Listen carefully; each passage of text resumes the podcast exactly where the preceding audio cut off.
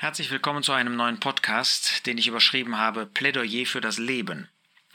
Der bayerische Ministerpräsident Söder sagte im Dezember 2020, wir können die hohen Todeszahlen nicht hinnehmen. Und das ist eine gute Haltung. Äh, wir sind aufgefordert, was an uns liegt, Leben zu bewahren. Und wenn eine Regierung das auf dem Herzen hat, umso besser, dass sie nicht einfach Menschen dahin siechen lässt, dass sie nicht einfach zulässt, dass Menschen äh, sterben an Seuchen, sondern dass sie sich darum kümmert. Auf der anderen Seite, wie glaubwürdig ist das? Im Jahr 2020 gab es weltweit 42,6 Millionen Abtreibungen laut Worldometer. Das ist damit die häufigste Todesursache überhaupt. In Deutschland gab es über 101.000 Abtreibungen nach offizieller Statistik.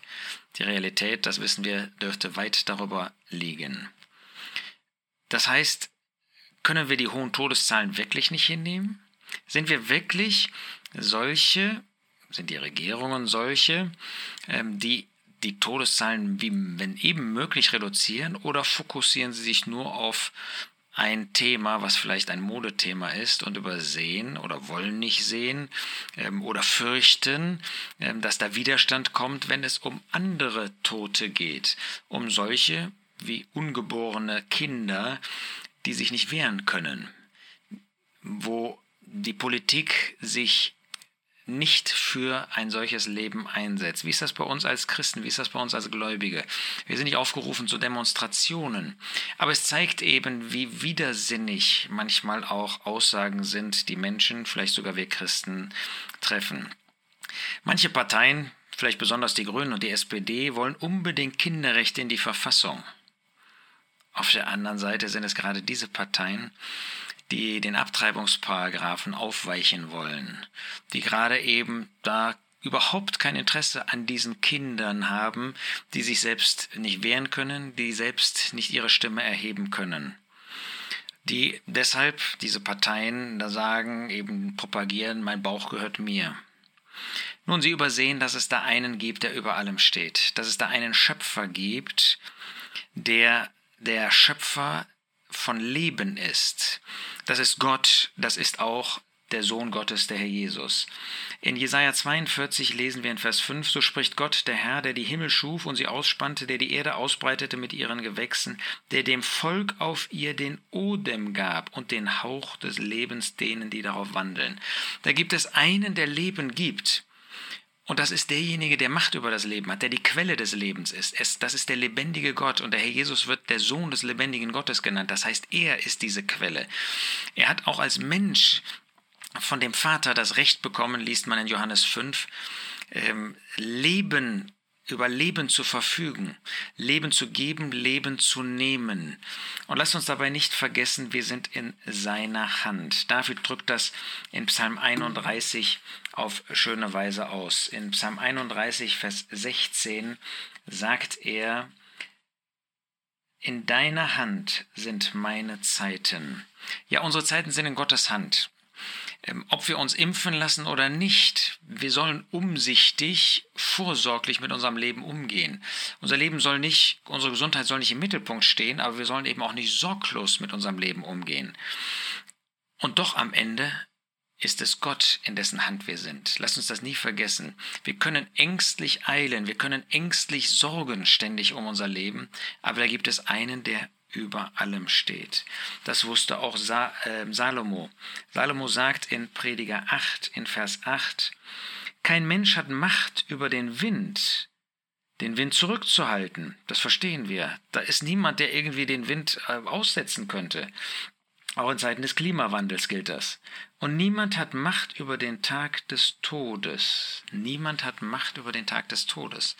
Ist uns das bewusst, auch als Christen?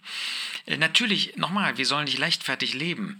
Äh, wenn ich mich von einem äh, Hochhaus runterstürze, äh, dann ist das Leben zu Ende. Aber dieses Recht habe ich gar nicht. Das Recht hat nur Gott. Gott hat das Recht, das Leben zu bestimmen, das Leben auch zu beenden. Wir sind in seiner Hand. Das gibt uns Vertrauen, das gibt uns Zuversicht, aber das hilft uns auch, die Dinge recht einzuschätzen.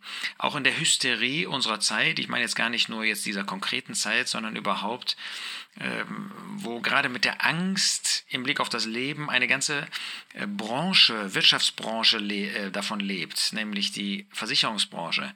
Da wollen wir einfach in Abhängigkeit von Gott leben, wollen das Leben, das er uns gegeben hat, zum Segen nutzen, zu seiner Ehre, wollen das Leben aus seiner Hand nehmen, denn er gibt das Leben und wir dürfen es dankbar annehmen, aber wir wollen äh, nicht unser ganzes Ansinnen darauf fokussieren, äh, mit allen Mitteln Leben ähm, irgendwie zu erhalten, damit äh, möglichst weit der Tod hinausgeschoben wird. Gott sorgt für das Leben. Gott sorgt für die Seinen. Gott sorgt für die Menschen. Ähm, er lässt die Sonne aufgehen über Gerechte und Gottlose, über beide. Er ist nicht nur ein Erhalter der Gläubigen, das ist er, aber ich habe schon 1 Timotheus 4, Vers 10 äh, zitiert. Er ist ein Erhalter des Lebens, ein Erhalter der Menschen sowohl der Gläubigen als auch der Menschen, besonders der Gläubigen natürlich. Er kümmert sich im Alten Testament besonders um Greise, die sind in seiner Hand, er sorgt für sie. Und wir alle wissen gar nicht, ob wir zu Greisen werden. Ähm, das Leben ist wie ein Hauch, sagt Jakobus. In Jakobus 4 ist das ähm, sehr bemerkenswert ausgedrückt. Da sagt ähm, Jakobus, die ihr nicht wisst, was der morgige Tag bringen wird. Denn was ist euer Leben? Ein Dampf ist es ja, der für kurze Zeit sichtbar ist und dann verschwindet. Da kann man sein ganzes Vermögen für Gesundheit einsetzen. Äh, da kann man seinen einen halben Tag lang Sport treiben und, und sich nur noch konzentrieren auf das richtige Essen. Du weißt gar nicht, die ihr nicht wisst, was der morgige Tag bringen wird. Vers 15, statt dass ihr sagt, wenn der Herr will, werden wir sowohl leben als auch dieses oder jenes tun. Wenn der Herr will, werden wir leben. Das liegt an ihm. Wenn er uns das Leben auch morgen gibt, werden wir auch morgen leben. Wenn er das Leben nimmt, er ist die Quelle und er ist der, der Macht hat über das Leben, dann werden wir das Leben haben. Lasst uns das wirklich aus seiner Hand nehmen. Er ist es, der der Welt das Leben gibt. Er, der Herr Jesus, hat sogar sein Leben für uns gegeben, damit wir leben könnten. Natürlich gibt es eine Gruppe von Menschen, um die der Herr Jesus sich ganz besonders kümmert. Deshalb sprach ich auch von den Abtreibungen eingangs. Das sind die ganz Kleinen. David hatte ein Bewusstsein davon. Er sagte in Psalm 139, Vers 14, Ich preise dich dafür, dass ich auf eine erstaunliche, ausgezeichnete Weise gemacht bin. Wunderbar sind deine Werke und meine Seele weiß es sehr wohl. Mein Gebein war nicht vor dir verborgen, als ich gemacht wurde im Geheimen. Ja, das zeigt, wie ähm, nach der Zeugung Leben da ist. Gott dieses Leben gibt. Das war im Geheimen. Das konnte überhaupt keiner sehen. Auch in dem Mutterleib. Das sieht keiner. Aber Gott sah es und Gott schützte es. Gewirkt wie ein Stickwerk in den untersten Örtern der Erde. Meinen Keim sahen deine Augen und in dein Buch waren sie alle eingeschrieben, die Tage, die entworfen wurden, als nicht einer von ihnen war. Wunderbar, wie Gott äh, das Wunderwerk in dem Mutterleib als ein Wunderwerk bezeichnet. Er ist der Schöpfer. Wie schrecklich, wenn Menschen, noch schrecklicher, wenn Gläubige äh, sich daran geben und das zerstören.